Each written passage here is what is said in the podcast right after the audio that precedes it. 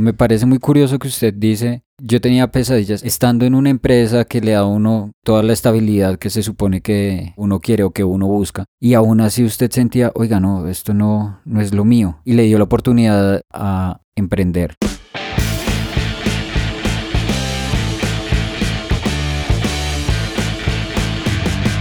Esto es Alternativos. Bueno, muy buenas tardes a usted que nos está escuchando del otro lado de este podcast. Queremos darle la bienvenida una vez más a Alternativos, esta vez con Carlos Chávez, emprendedor, administrador de empresas de la Universidad Javeriana. Y bueno, yo creo que no más preámbulos porque el tema está bueno. Carlos, primero que todo, muy buenas tardes. ¿Cómo está usted? Bueno, Eduardo, muchas gracias. Buenas tardes. Primero que todo, gracias por la invitación, tenerme acá y espero que mis apreciaciones sean de valor para la comunidad que escucha el podcast. ¿Por qué le dio por ser emprendedor?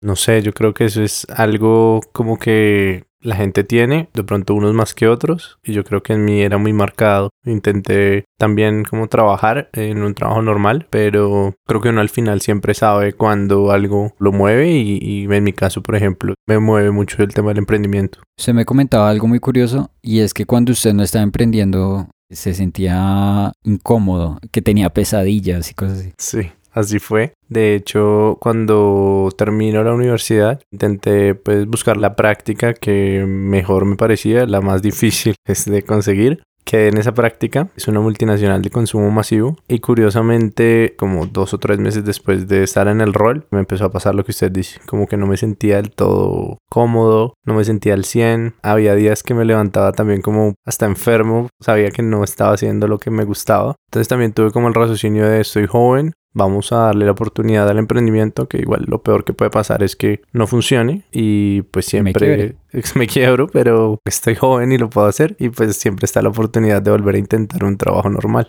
Me parece muy curioso que usted dice, yo tenía pesadillas estando en una empresa que le da a uno toda la estabilidad que se supone que uno quiere o que uno busca y aún así usted sentía, oiga, no, esto no, no es lo mío y le dio la oportunidad a emprender. ¿Cómo supo usted que emprender si era lo suyo? No sé, yo creo que hoy en día uno está expuesto a mucha más información y eso mismo también como que a uno le ayuda a tener gasolina y a entender lo que está pasando en el mundo y sobre todo como ese lo que podría ser. Entonces yo sí pienso que eso para mí fue muy motivante porque yo decía, quiero darle la oportunidad a esta posibilidad, así supiera desde el comienzo que la posibilidad era pequeña, pero como que me costaba mucho el tema de no lo intenté. Entonces yo decía, pues arriesgo, pero no tenía tanto para arriesgar, no era un momento en mi vida más avanzada donde de pronto estuviera pagando una casa o tuviera una familia que mantener y eso. Entonces yo dije como, si no es ahorita, ya no fue. ¿Y cómo se siente hoy respecto a esa decisión? Yo creo que cómodo, contento sobre lo que he hecho y sobre la decisión que tomé en ese momento. Si usted me lo preguntara en el proceso, quizás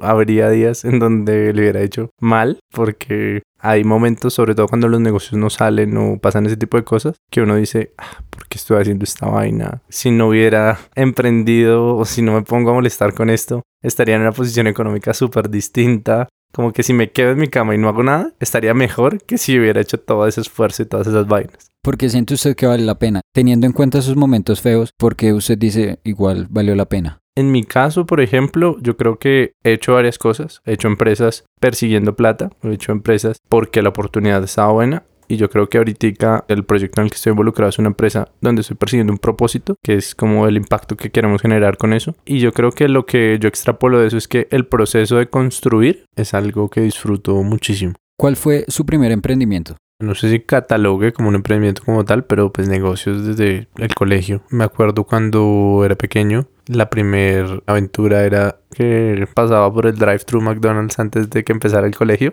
y en los recreos y eso teníamos un comercio de hamburguesitas de McDonald's. Le ganábamos el 100%, entonces era, era buena plata cuando pequeños. Claro, ¿y no era como malucas frías o, o que las calentaban o también tenían sistema de... No, frías, yo creo que la gente pues se acostumbró al producto frío, no sé si cumpliéramos con todo lo que uno debe cumplir en términos de salubridad, pero se vendían. y ¿Y cómo se sintió usted en ese momento? Bien, bien, era chévere porque, pues, uno, al final del ejercicio ganaba más con las hamburguesitas que con mi mesada. Y pues cuando uno está pequeño, eso es importante. Pero más que la plata es como ver que uno puede construir algo. Yo creo que la plata que uno se gana o las cosas que uno construye con su propio esfuerzo, como que pesan más al final. Usted ha mencionado varias veces lo de construir algo. ¿Por qué siente usted que es tan importante construir un proyecto, construir un proceso? ¿Qué se está construyendo detrás de eso? No sé, yo creo que al final es como algo que a mí, por ejemplo, me da como mucho sentido de propósito, como de sentir como que gracias a mis acciones hay algo donde antes no, no estaba ese algo. Me llena como persona y como emprendedor, creo. Y en el proceso de construir su primera empresa, seguir construyendo las que nos va a contar, ¿qué papel juega el aprendizaje ahí? Para mí el aprendizaje es fundamental desde muchos ámbitos. Uno siempre tiene que estar en la búsqueda constante de aprendizaje desde el punto de vista de aprender las cosas que uno necesita para triunfar, pero también donde uno se equivocó, tomar eso como una oportunidad de crecimiento personal y profesional. Eso para mí es muy, muy, muy importante porque cuando uno fracasa es muy fácilmente dejarse abrumar. Y yo creo que el éxito ahí también está en uno parar y por lo menos como hacer ese análisis de decir qué falló y qué aprendí de esto. Hay una frase que es como, no importa fracasar, lo importante es no fracasar dos veces con lo mismo. Sí, tropezarse dos veces con la misma Equivocar, piedra. exacto. Después de esa primera aproximación al emprendimiento, esa primera empresa, Ujú. que era como McDonald's Juniors, ¿qué siguió? ¿Cuál fue su siguiente emprendimiento? Bueno, después de eso, yo inicio en la universidad. Tuve ventas de muchas cosas, como, no sé, vendí en algún momento CDs, otro tipo de cosas. Después de eso, tuve la práctica empresarial. Y ya luego de eso, salí con el primer proyecto de verdad, que fue ser un inversionista en un proyecto, en un restaurante, en un bar, que estaban construyendo un grupo empresarial en la 85, en la zona rosa, en Bogotá Ok. bien y mal. Mal al comienzo porque los resultados no fueron tan rápidos. Entonces, cuando uno no tiene experiencia, uno espera que todo sea bien, que el camino sea todo verde. Y claro, empiezan a pasar las cosas y uno dice como, no, ¿qué hice? Luego de, de unos primeros meses difíciles donde el proyecto no arrancaba, tocó re- reformularlo, replantearlo. El proyecto cogió tracción y también eso fue un aprendizaje luego porque cuando coge tracción me empecé a involucrar muchísimo. Yo fui parte de la junta directiva del proyecto. Entonces ahí viene algo y es que uno aprende un poco y entonces ya cree que se la sabe todas. Ujú. Esa fue mi experiencia. Yo me sentía ya, mejor dicho, el más empresario y resulta que había muchas cosas por aprender. Fue una buena oportunidad porque yo extrapolo muchas cosas que aprendí de ahí. Hubo algo muy bonito y es que yo veía el grupo que estaba adelantando el proyecto y en muchas ocasiones yo sentía que, por ejemplo, al hablar de finanzas y todo eso, yo tenía un conocimiento que podía aportar muchísimo. Y al revés, sentía en algunos casos mucho desorden en el proyecto. Entonces yo decía, esta gente que no está tan ordenada, que no tiene algunas cifras tan claras, logró montar un proyecto que costó, digamos, una cantidad muy importante de recursos. Yo decía, Dios mío, o sea, si ellos pudieron, o sea, Yo también puedo. sí, yo también puedo, o que lo detiene a uno de no intentarlo. Ese solo aprendizaje, yo creo que pagó la inversión. Yo creo que eso pasa mucho en el emprendimiento, lo digo porque Alternativos empezó como un emprendimiento. Así como usted empezó con las hamburguesitas, nosotros empezamos pensando, listo, grabamos con los celulares en la casa y ya. Gracias a Dios tuvimos la posibilidad de encontrarnos con la gente de Distrito Podcast y ellos nos ayudaron a profesionalizarlo. Pero pasa eso, como que a veces uno siente, oiga, yo escucho podcast, sé hacer un podcast. O yo veo que el vecino tuvo éxito montando una hamburguesería, entonces yo voy a montar una hamburguesería. O yo sé que este tipo de negocios es lo que está dando, entonces yo me meto de cabeza. Y sobre todo cuando uno llega a tener cierto nivel de éxito, pasa eso, que uno, ay, yo como que puedo hacer esto solo. ¿Qué pasó después cuando usted dijo, listo, voy a hacer la mía? Mm, gracias al éxito, entre comillas, del primer proyecto, yo me sentí como que cogí el mundo con las manos. Entonces nos asociamos con uno de mis socios, valga la redundancia, del primer proyecto. Montamos el restaurante, también fue un restaurante en el 85. Y digamos que a partir de ahí abrimos y coincidió con que era un pico de, de fútbol. Eh, entonces creo que era la Copa América o el Mundial, no me acuerdo. Y también coincidió con que pues metimos a muchos amigos, familiares conocidos al proyecto. Entonces obviamente al comienzo el proyecto empieza súper fuerte porque todo el mundo está emocionado con el proyecto. Todo el mundo invita a sus amigos. El fútbol también nos ayuda a que la ocupación sea muy alta al comienzo.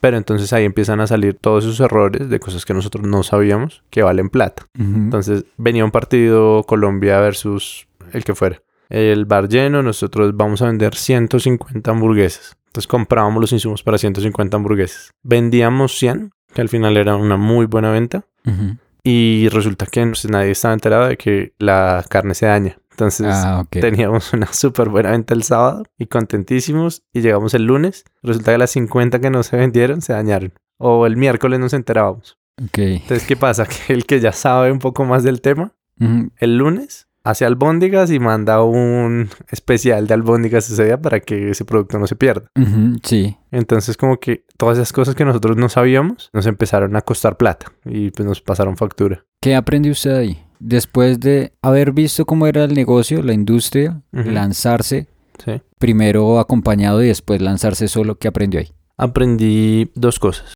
Uno, que hay que tener humildad para saber que hay diferentes negocios y cada negocio tiene su know-how y en verdad a valorar las personas y que la gente conozca una industria. Eso es muy importante. Hacia el futuro, lo que procuré fue entrar a un negocio con alguien que ya conociera la industria. Eso me parece importante. Y dos, yo creo que un aprendizaje o algo que yo creo que sí hicimos muy bien fue ser honestos con la gente. Al comienzo, toda la gente que invirtió fue decirles, esto es un negocio de riesgo y puede que su plata se pierda. Entonces es un riesgo que como usted está dispuesto a tomar o no. Extrapolo de ahí, a pesar de que el negocio no le haya ido bien, que la experiencia empresarial fue buena para todos los que invirtieron. Cuando el negocio empezó a ir mal, a todos les dijimos, hey, está pasando esto. Los citábamos a reuniones como alguien tiene alguna idea que quiera implementar, o sea, estamos abiertos a construir y a sacar esto adelante entre todos. Al final, cuando el proyecto no prospera, digamos que todo el mundo estuvo conforme con lo que se había hecho. Sí, no se perdieron los amigos. No y se los perdieron los amigos. También. ni la familia. Para mí como persona tuvo un impacto económico durísimo, porque el, el negocio se cierra y yo quedo debiendo un montón de plata a la DIAN, un montón de plata a Psycho, un montón de plata a muchas cosas. Y ahí es cuando uno se entera que uno piensa que, por ejemplo, uno construye una empresa que es una SaaS y entonces uno responde hasta el monto de sus aportes. Pero hay ciertas cosas, como los temas laborales o los impuestos, que sí van un poco más allá. Entonces, digamos, el IVA es un dinero del Estado que uno recauda por el Estado y uno luego lo paga. Si usted se quebró, eso no le exime de tener que pagar ese IVA, porque esa plata Mm. nunca fue suya. Entonces, como Y que... uno no sabía eso y de repente le debe un montón de plata a la DIAN. Exacto. Y entonces uno le puede decir, señores Dian, qué pena, me quebré. No. Y yo creo que eso es un error muy común porque uno como empresario nunca hace las cosas de mala fe. Uno recoge, pues en el, en el restaurante no era IVA, era impuesto al consumo, pero uno recoge esa plata y realmente uno se la gasta es pagando la nómina, pagando los proveedores. O sea, uno no, no, no, no se adueña de ese dinero. Pero sí es un delito gastársela. Entonces, Sí, claro. cuando se acaba la empresa, igual la deuda con la DIAN sigue. Entonces, ¿qué me toca? Sacar un préstamo a nombre propio, a título propio, pagar el impuesto que se debía. Y ahí fue donde, donde le dije hace un rato, como que es un momento de frustración muy grande. Porque yo decía, si no me desgasto tanto, si no me pongo a molestar, a, a invitar a gente que conocía, si yo no hago nada en este momento, tendría un patrimonio mayor a que si hubiera hecho todo esto. Entonces, el costo, digamos, a nivel psicológico en ese momento es- es Emocional. fuerte, emocional, claro. Y después de ese totazo tan duro, ¿usted siguió emprendiendo? Ya dijo, ya, me voy a, a la empresa donde estaba a, ver- a pedir cacao. No, pues digamos que en ese momento eh, volver a la empresa, a la multinacional, no era una opción porque pues no, digamos que yo terminé la práctica y pues no apliqué a un cargo pues al que pude haber aplicado, entonces pues no es como que la opción Sí, estuviera no ahí. es que me lo guarden. Exacto. Entonces lo que yo hice fue buscar un, un empleo, pues digamos, empecé a trabajar como consultor, no era un empleo, sino en una firma de consultoría desde la parte de finanzas y empecé pues a trabajar ahí como part-time. Dentro del empleo como consultor estuve seis meses trabajando, digamos que fue bueno, estaba pagando deudas, todo el cuento, pero ahí nuevamente como que vuelve ese, ese vacío al estómago donde yo decía, quiero hacer algo. Porque no estoy cambiando el mundo. Exacto, literal, esa frase a mí me trasnocha un montón. Y después de semejante totazo, ¿usted volvió otra vez al ruedo? Sí, gracias a Dios y gracias al empleo en la consultora, conozco a una persona que era socio de una, una de las tiendas de piel más grandes del país, Cuando usted habla de piel, habla de dermatología, ¿cierto? dermatología. Ok. Él tiene un proyecto y es montar una clínica de dermatología. Entonces él llega a la consultora pues un poco para hacer como la planeación financiera de eso. A mí me hizo clic, no solo porque era una persona que conocía la industria, digamos que ese fue un aprendizaje del, del emprendimiento pasado, sino porque financieramente desde lo que yo evalué el proyecto pintaba muy bien. Entonces digamos que ahí yo ya paso es como a ir un paso más allá y decirle como asociémonos. Él tenía muchas dudas en cuanto a cómo venderle o hacer un pitch de su idea a inversionistas, cómo levantar el capital y digamos que yo tomé esa parte comercial y empezamos a buscar capital, empezamos a buscar inversionistas apalancados en la experiencia que él tenía y apalancados, digamos, en el conocimiento financiero y en, las, en los indicadores que yo saqué también para vender el proyecto. Una pregunta, mucha gente que va a emprender le tiene miedo a las rondas de inversión o este tipo de cosas, a la, figura inversionista, pero yo veo que para ustedes es la primera opción. Cuando usted dice voy a montar una cosa, ya varias veces me ha dicho como levantamos inversión, porque siempre empieza por ahí.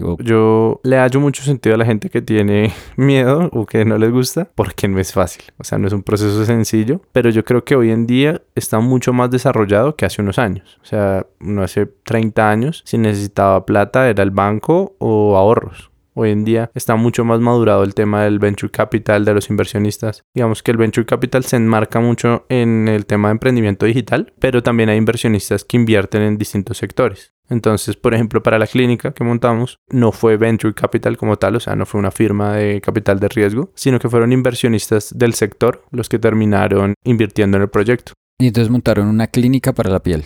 Una clínica dermatológica. Correcto, montamos un centro de dermatología y estética. Está ubicado en Galerías, en la ciudad de Bogotá. Eh, si pues... quiere el nombre y la dirección, no hay problema. Que vayan. si, si usted que nos está escuchando del otro lado tiene problemas de la piel y necesita un dermatólogo, tiene que ir a... A Radiante. Radiante IPS, lo recomiendo. ¿Y en dónde queda? Queda en Galerías, queda en la 21 con 53, para que vayan todos los oyentes. todos, todos invitados. Listo, después de esto, esta sí funciona. Esta sí funciona. De hecho, el proyecto hace poquito, en octubre, cumplió dos años de operación. Ahorita está atendiendo toda la parte de dermatología a compensar. Ahorita cerramos un contrato por 2.000 pacientes al mes. Entonces, digamos que ha sido bueno. Empezó difícil también, pero ahorita ya está on track y ahora es cuando uno ve como que todo ese esfuerzo sí valió la pena. Después de verlos, de ver las cosas en perspectiva, en 3D, desde arriba, ¿cuál cree usted que es el éxito del emprendedor? Yo creo que perseverancia y paciencia. Por ejemplo, en el proceso de levantamiento de capital fue difícil al comienzo porque es que son cosas que a uno nadie le enseña. O sea, no hay universidad que le diga a uno vuelvas así, así. Y es un proceso en donde uno casi que empieza a estoquear, si me permite la palabra, sí, claro. a los inversionistas. En estoquear es... ¿Cuál sería la palabra en español? Yo creo que como cosa, acechar. Acosa... Sí, acechar. Sí, sí, sí. Acechar virtualmente a los inversionistas porque es hacer un análisis de qué inversionistas existen, qué inversionistas invierten en esa industria y entonces empezar a sacar un Excel donde uno los va poniendo, va levantando datos de contacto y cualquier dato relevante. Entonces, y, llamarlos, conectarlos, conectarlos. Y aguantar que le digan que no, que también es una opción. No, es el 95% de la posibilidad. Entonces también es armarse de valor para saber que le va a escribir a 100 y de esos 100 van a salir 5 que puede que sean interesados y puede que esos 5 tenga dos citas. O sea, una resiliencia muy, muy brava. Sí, sí. Y bueno, ya para cerrar un poco este programa que está muy bueno, yo soy un firme creyente que al final el emprendedor es el proyecto como tal del emprendimiento. O sea, lo que yo aprendo o lo que yo me transformo en el proceso de emprender es lo que al final puede generar ese cambiar el mundo. ¿Cómo cree usted que lo ha cambiado el emprendimiento? Yo creo fielmente en lo que usted dice. El emprendimiento también es un trabajo del emprendedor visto como casi como si el emprendedor fuera una empresa. Hay un video que me marcó mucho de Y Combinator, que es una aceleradora muy grande. El presidente de Y Combinator, Sam Altman, él dice como quiere ser un emprendedor exitoso, empiece por tener buenas prácticas usted como persona. Entonces, tómese dos litros de agua al día. Si usted no puede comprometerse con eso, va a ser muy difícil que en el momento que usted esté haciendo una empresa se pueda comprometer con todo lo que hay por hacer en una empresa y todo lo que hacer una empresa significa. Porque ese es el tema. Yo creo que el emprendedor exitoso es alguien que es muy proactivo y se necesitan muchas cosas a la hora de emprender y uno nunca va a estar 100% preparado.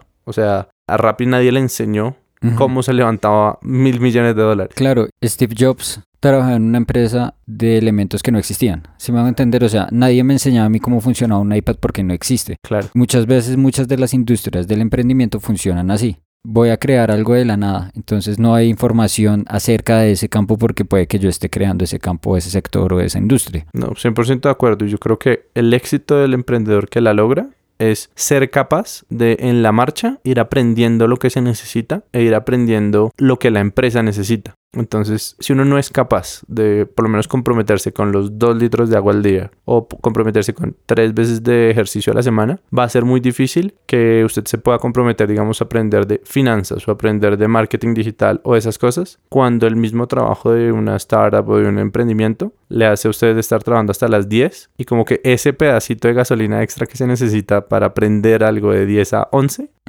es como lo que realmente marca la diferencia. ¿Cree usted que eso está en el propósito? Yo pienso que sí, porque han habido como otras experiencias de empresas donde yo he buscado, digamos, dinero.